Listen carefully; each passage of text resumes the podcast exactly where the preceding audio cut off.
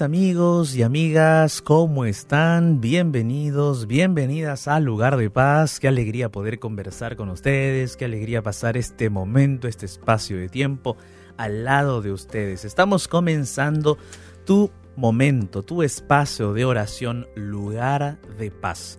Y estamos en el marco de los 10 días de oración. Sí, 10 días de oración poderosos, 10 días de oración en donde juntos llegamos a los pies de Jesús, 10 días en los cuales nos fortalecemos y fortalecemos nuestra familia. Porque el lema de estos 10 días de oración es familias fieles hasta el fin. Y eso es lo que necesitamos, ¿no es cierto? Familias fieles, familias firmes, familias unidas hasta el fin. Hoy vamos a estar tratando una temática muy especial, maravillosa temática. Entonces, amigo, amiga, prepárate ya. Antes de continuar, explayándonos un poco más acerca del tema, me presento, soy el pastor Jared Barrenechea y te doy la bienvenida aquí al lugar de paz. Y estoy acompañado de Ignacio Alberti. ¿Cómo estás, Ignacio? ¿Qué tal, pastor? ¿Cómo le va? Un gusto saludarlo, un gusto saludar a todos nuestros amigos y amigas que están allí del otro lado, ya esperando este momento, esta hora especial del lugar de paz con este, con este aire a los 10 días de oración. Así que feliz también de poder estar aquí, pastor. Ah, qué bueno Ignacio, qué bueno, qué bueno. estamos contentos, ¿no? De estar todos los días con nuestros amigos en estos 10 días de oración. Así es. Estamos saliendo también eh, en una programación especial por nuestras redes. Estamos saliendo por el Facebook de la Radio Nuevo Tiempo dentro de dos horas, ¿no? ¿Es así, Ignacio? dos horas. Dentro de dos horas, una programación muy especial por el Facebook de la Radio Nuevo Tiempo y por el canal de YouTube de la Radio Nuevo Tiempo también. Así es que en breve estaremos también saliendo por esos, por esos medios de comunicación.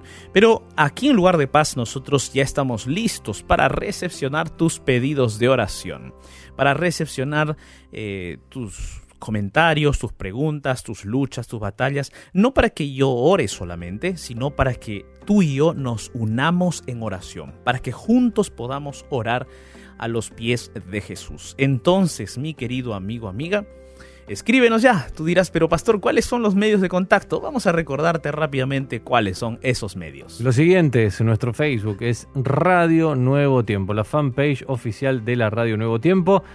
Allí puedes escribirnos debajo de la ventana de oración de lugar de paz. También nuestro WhatsApp, que está listo, está abierto y recibiendo mensajes. Más 55 1298 15 129.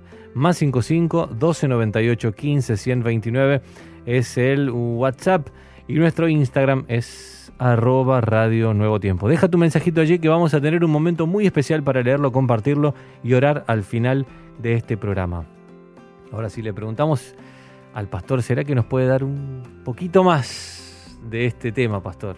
Claro que sí, Ignacio, claro que sí. El día de hoy vamos a estar hablando acerca de la generosidad. ¿Será que cuando nosotros damos, nos hacemos también un bien? Porque a veces pensamos, ¿no? Y, lamentablemente ese es el pensamiento que hay en muchas personas. Y es el pensamiento que impera en nuestro mundo. Eh, hay personas que dicen, yo no tengo nada, ¿para qué voy a dar?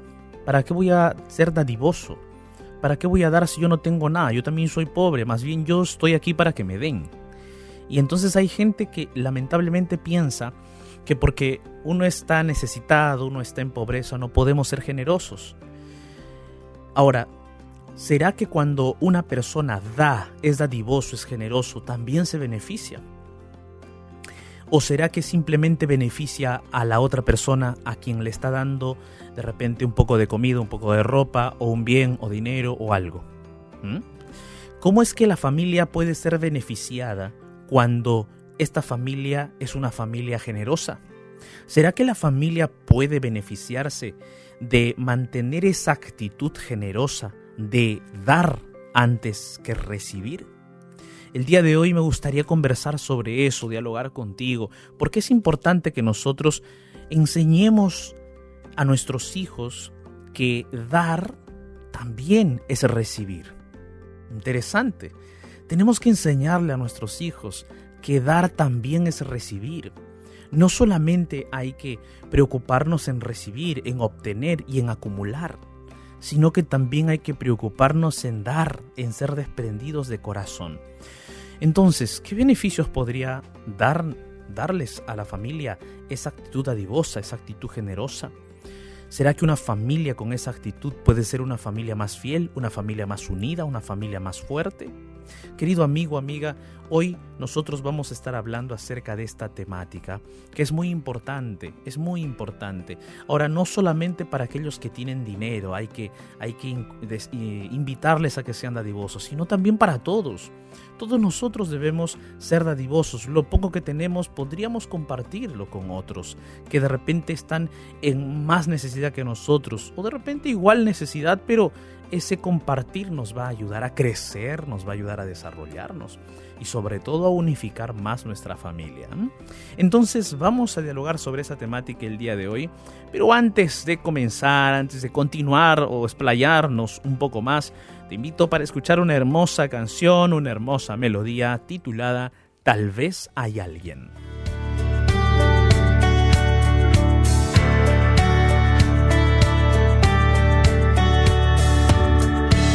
Mar rojo la iglesia se separa. Cuando un borracho entró al lugar y se sentó justo en el medio de la adoración. Podía sentir el juicio de la gente, luego pensó cómo actúan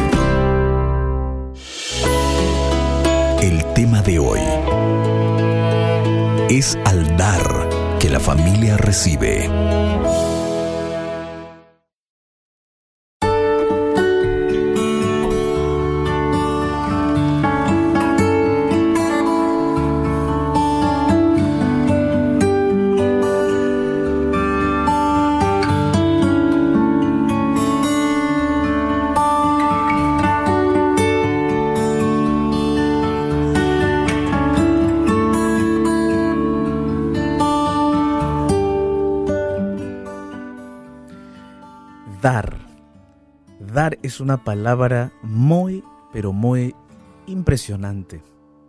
Porque dar es entregar algo. Solo que cuando esa palabra aparece en la Biblia en relación a Jesús, está relacionada con el desprenderse a sí mismo.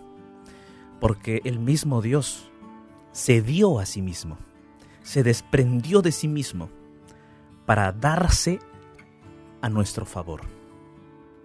Esa entrega total de Dios es para nosotros un ejemplo pleno de lo que significa dar. Quizás esta forma de entender la generosidad, la dadivosidad o el acto de dar no se entendería plenamente si es que nosotros no observamos el inicio de la historia de este mundo. En la actualidad nosotros vemos que en este mundo en donde vivimos hay aflicción, hay tristeza, hay dolor. Cada uno de nosotros ya pasó por momentos difíciles. Cada uno de nosotros posiblemente ya pasó por circunstancias muy complejas. Circunstancias que de repente nos llevaron a la desesperación, al llanto, a las lágrimas. Quizás hemos visto escenas dolorosas. Quizás hemos visto y hemos vivido en carne propia el dolor de la pérdida de un ser amado. Quizás tú has vivido ese dolor en tu corazón porque alguien le arrebató la vida a tu hijo. Alguien le quitó la vida a tu esposo o a tu esposa. Y entonces en tu corazón has sentido ese dolor tan profundo, como un puñal que se clava en el corazón. Y pareciera ser que han pasado meses, semanas, y ese puñal no sale del alma. Y entonces el sufrimiento y el dolor están en tu corazón. O es posible que de repente esté hablando con alguien que compartió momentos con una persona y esos momentos que compartiste con esa persona fueron momentos maravillosos. Pero sin explicar cómo, de un momento a otro, esa persona se convirtió en tu enemigo o tu enemiga. Y ese dolor de la traición es realmente, realmente chocante. O sea, nos choca, causa un shock en el corazón y en la mente. Hemos visto escenas dolorosas de cómo las guerras en este mundo acaban con las familias, las dividen, las desmembran. Padres quedan por un lado, hijos por el otro lado. Hemos visto cómo las guerras en este mundo hacen que muchas personas pierdan su hogar, pierdan su familia. Y en medio de todo eso, ¿dónde está la generosidad y la dadivosidad que debemos tener? ¿Dónde está el desprendimiento de corazón, la amabilidad, la compasión, la bondad que debemos tener? Pareciera ser que el ser humano pierde en el lapso, en el paso de los años, va perdiendo ese sentido de dar y de ser generoso. Pareciera ser que el ser humano no se importa por el otro, sino se importa solamente por sí mismo. No le interesa el otro, le interesa su propia vida. Tristemente estamos en la era de la individualidad. Vivimos en una era en donde cada ser humano es una isla. Aparentemente la tecnología en la cual vivimos nos conecta más, pero te has dado cuenta que esa tecnología nos aísla como personas en nuestra, en nuestra relación personal, en nuestra relación física, cara a cara. Hay más personas mirando la pantalla de su celular que mirándose cara a cara. Hay personas que están sentadas en un restaurante una familia completa, pero cada uno de ellos mirando su celular y ninguno conversando cara a cara. Son escenas tristes de nuestra era de la individualidad, en donde el ego y, y bueno, el yo es lo que importa. Pero eso no es una historia del presente, es una historia que viene desde siglos. Cuando el pecado entró a este mundo, el dolor entró al mundo. Cuando el pecado entró a este mundo, los problemas entraron al mundo. Cuando el pecado entró a este mundo, la familia se desmembró. Cuando el pecado entró a este mundo, los asesinatos vinieron al mundo. Cuando el pecado entró a este mundo, la agonía y la angustia, las lágrimas y el dolor comenzaron a esparcirse por todo el planeta. El pecado como una enfermedad corroe la mente y el corazón humano. Nosotros observamos en la historia del Edén, allí en el Edén donde todo era lindo y hermoso, Eva y Adán fueron tentados y cayeron en pecado. ¿Y qué hizo Dios? Dios actuó con misericordia y con justicia a favor de Eva y Adán. Les prometió un Salvador que vendría, un Redentor. Y ellos salieron del Edén, tuvieron que salir del Edén. Y cuando salieron creían que su, hijo, su- sus hijos ya, en uno de ellos iba a venir el Redentor. Ya uno de sus hijos iba a ser el Redentor. Cuando Eva tuvo su primogénito, Caín, ella pensó, Caín va a ser el Redentor del mundo. Y es la esperanza de todo padre, de toda madre, ¿no es cierto? Todo padre, toda madre espera en sus hijos algo, algo bueno. Tú anhelas que tu hijo, que tu hija sea alguien que pueda dar luz a tu vida y al mundo. Eva sintió eso. Pensó que Caín iba a ser ese redentor prometido por Dios. Pero la historia nos dice otra cosa. La historia nos, nos narra que Caín, tristemente, resultó ser el primer asesino del mundo. En un planeta en donde de repente no había asesinatos, no existía eso, pero él cometió el primer fratricidio, mató a su propio hermano. Y cuando Dios lo interpeló y le preguntó, Caín, ¿qué, qué- dónde está tu hermano? Caín dijo, yo qué sé, a mí qué me importa mi hermano, es su vida de él y punto. ¿Te das cuenta? Cuando el pecado entró a este mundo, la individualidad entró a este mundo, el egoísmo y el egocentrismo entraron a este mundo. Entonces lo que vemos en este planeta en la actualidad no es algo nuevo, es algo que entró con el pecado. Y es por eso que Dios en su infinita misericordia y bondad nos enseñó la generosidad, la compasión, la bondad, el dar.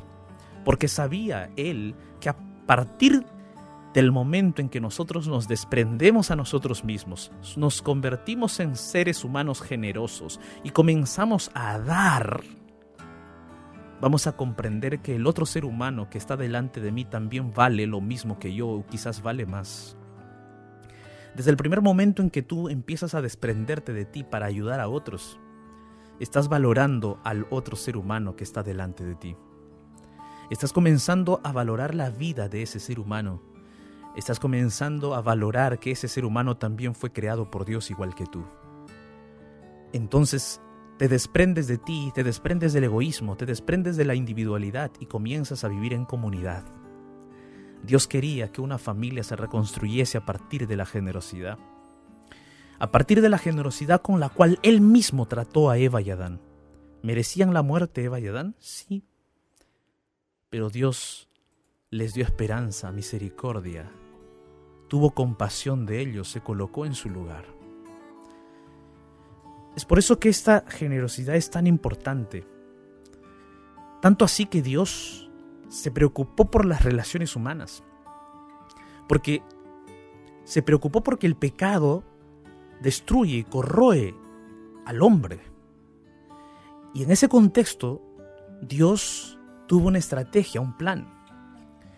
Y eligió un pueblo, Israel, para que a través de ese pueblo Dios pudiese revelar su actitud singular y diferente, para que su pueblo pueda ser el pueblo que demuestre cómo era Dios, bondadoso, misericordioso, dadivoso, justo.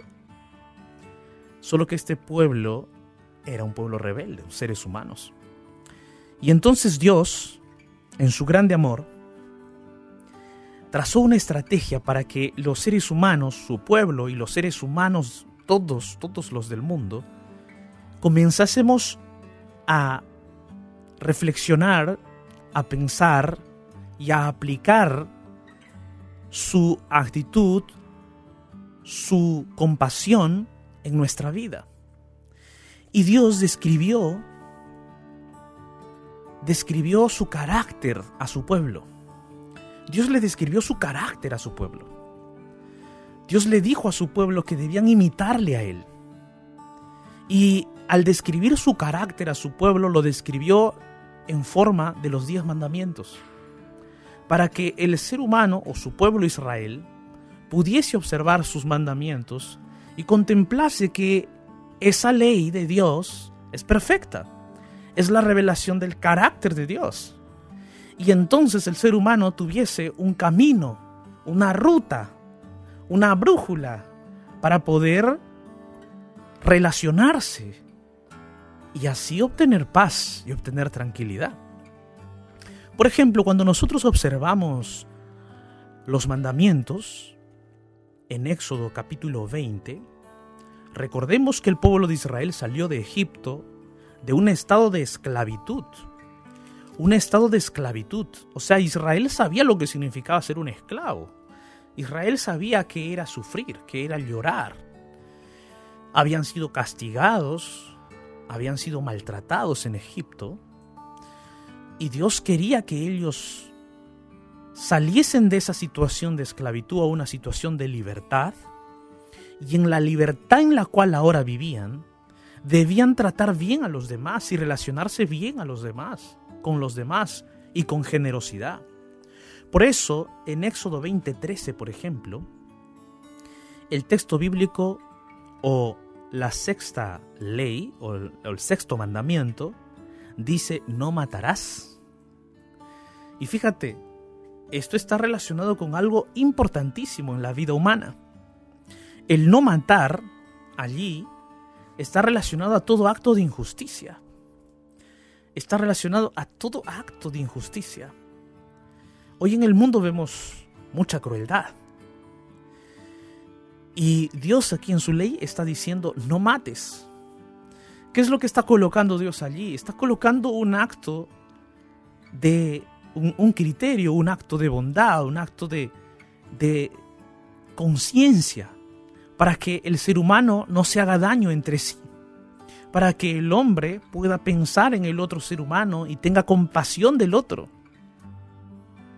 Este carácter de Dios ya estaba revelado desde antes que el de la, su ley, desde antes que de los diez mandamientos. Ya el ser humano sabía que no debía matar, por eso Caín cuando mató a su hermano se, se escapó.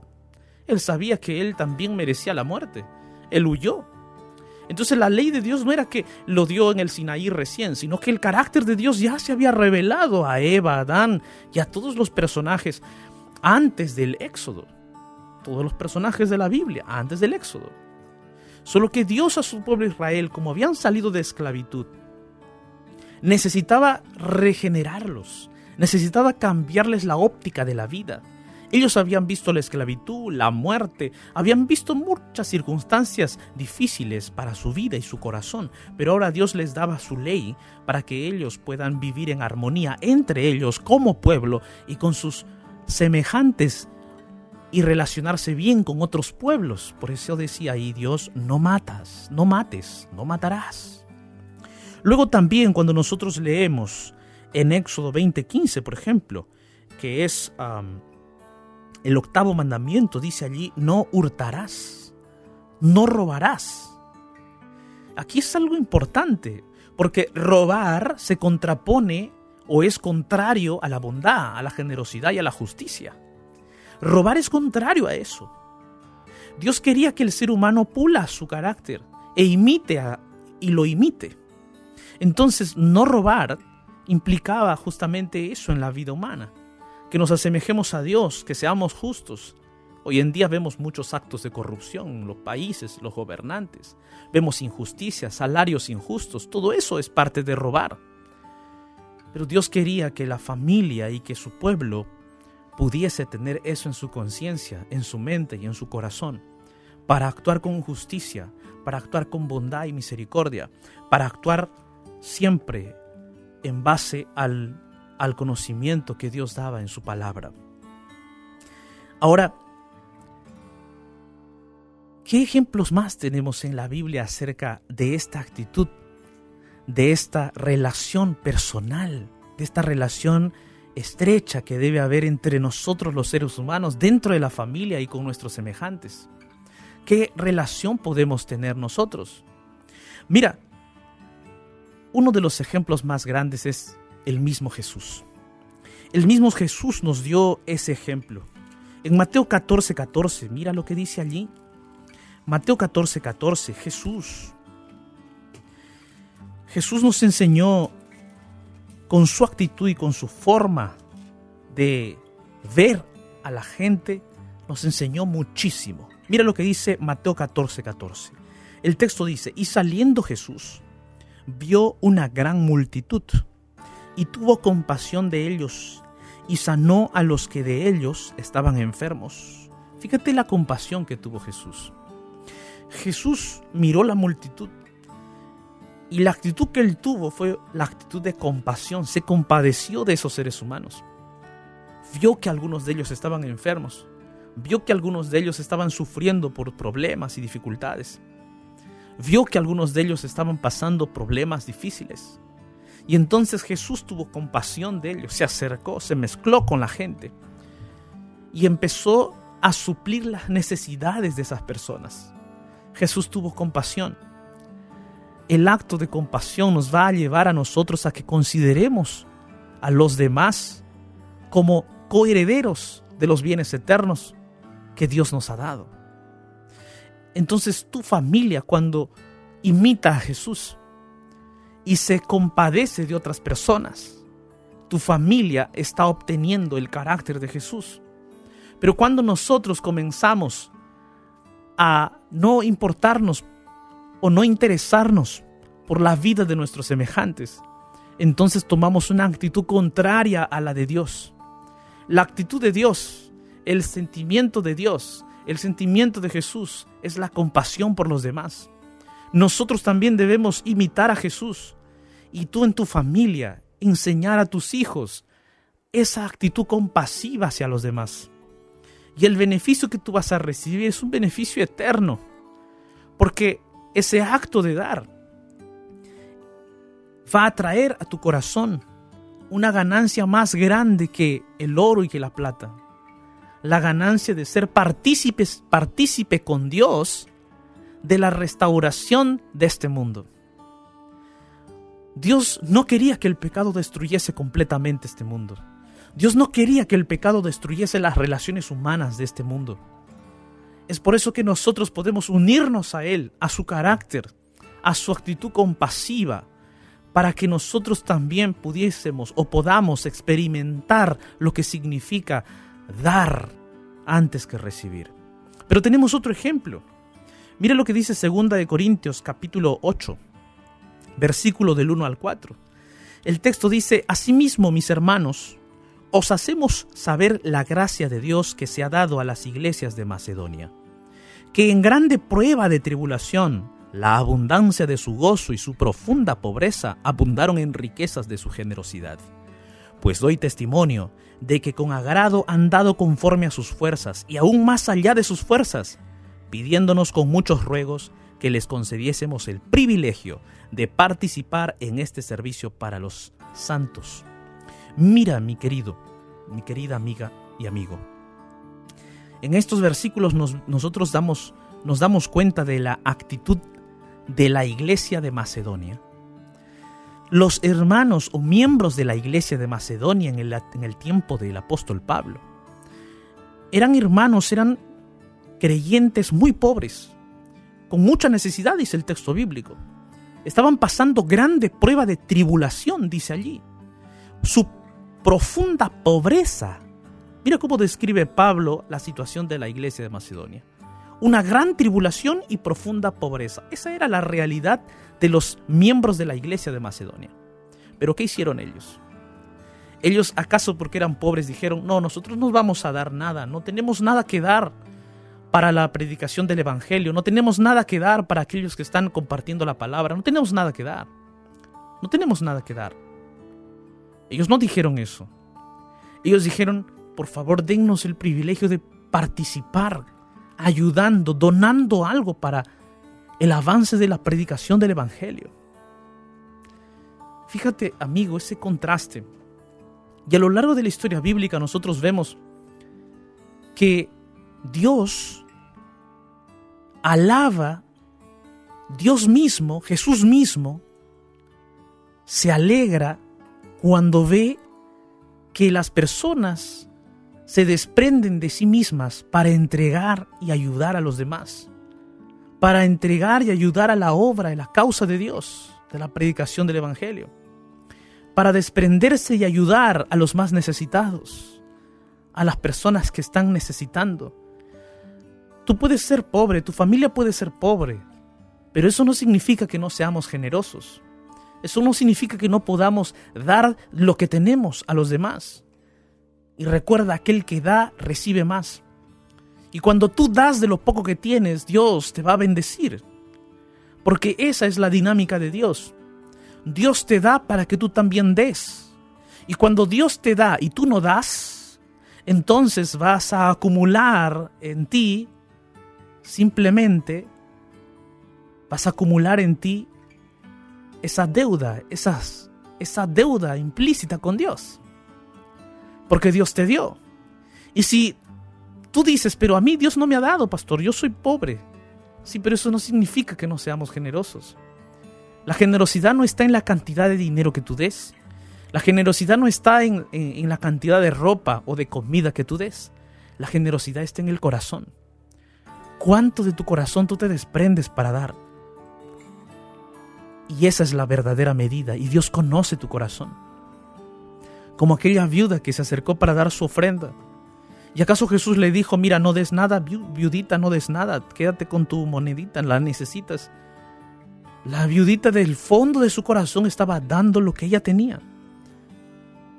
Y Dios conoce lo que tú das. Y Dios conoce tu desprendimiento del corazón. Y sabes, amigo, amiga, eso hace de que tu familia si tú inculcas en tu familia el acto de generosidad y de la bondad, vas a hacer que tu familia se asemeje al carácter de Dios. Y cuando una familia se asemeja al carácter de Dios, la compasión no solamente se demuestra hacia afuera, hacia las otras familias, hacia la comunidad, no, la compasión se demuestra internamente en el hogar. Tú vas a ser compasivo con tu esposa, tu esposa contigo, con tus hijos, tus hijos contigo, y tus hijos con sus amigos, y tú también con otros amigos, porque estás viviendo la compasión, la generosidad, la dadivosidad. Y entonces esa compasión va a unirte a ti como familia. Yo te invito para que tú puedas elaborar allí con tu familia algunos proyectos de compartir con los demás lo poco que tienes júntate con tus hijos y di, hijos, miren, vamos a, hacer una colecta entre nosotros para donar algo para el vecino tal, para la vecina de aquí, para aquel amiguito tuyo, ¿te acuerdas? Luchito, ¿te acuerdas, Luchito, de tu amigo Rafael? Sí, papá, sí. Ok, vamos a llevarle un poco de ropa a Rafael, ¿qué te parece? Y entonces tu hijo Luchito va a empezar a aprender de la generosidad, va a aprender de la dadivosidad, de la compasión hacia los demás. Y eso es imitar a Jesús, es traer el carácter de Cristo a nuestro corazón y hacerlo nuestro. Pero eso yo te invito, amigo, amiga, que nosotros podamos vivir esa generosidad, tal como Jesús nos lo dio a nosotros. Como dice el versículo 9 de 2 Corintios 8, porque ya conocéis la gracia de nuestro Señor Jesucristo, que por amor a vosotros se hizo pobre siendo rico, para que vosotros con su pobreza fueseis enriquecidos. Cristo nos dio a nosotros el más grande ejemplo de desprendimiento del corazón. Él se desprendió de toda la riqueza del cielo, se desprendió de, se, se desprendió de sí mismo para venir y morir en nuestro lugar. Esa generosidad, ese acto de bondad, ese acto de compasión no tiene límites. Imitemos a Jesús. Enséñale a tus hijos a imitar a Jesús. Vive la compasión, vive la generosidad, vive el dar. Vive el dar en tu familia y Dios te bendecirá el doble. Allí donde estás te invito para que oremos juntos. ¿Te parece? Cierra tus ojos, ora conmigo.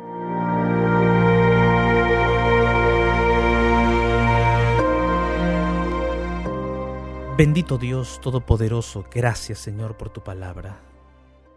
Señor, coloca en nuestro corazón esa disposición para ser generosos. Coloca en nuestro corazón esa disposición para ser compasivos. En un mundo de egoísmo, en un mundo de individualismo, en un mundo de dolor, en un mundo de sufrimiento. Ayúdanos a ser como tú. Ayúdanos a ser parte de la luz y no de las tinieblas. Ayúdanos a ser generosos aunque nosotros también no tengamos casi nada o no tengamos nada. Somos pobres también, pero ayúdanos a ser generosos a pesar de nuestra pobreza. Y si de repente hay alguien que tú le has bendecido económicamente y le has dado las posibilidades de tener dinero y, y es una persona que, que tiene recursos económicos, ayúdale a que esa persona también sea desprendida de corazón. Señor, haz de nuestra familia un centro donde reflejemos tu carácter, ese carácter compasivo, ese carácter bondadoso, ese carácter dadivoso que tú tienes. Bendice nuestra familia con tu carácter, Señor, en el nombre de Jesús. Amén.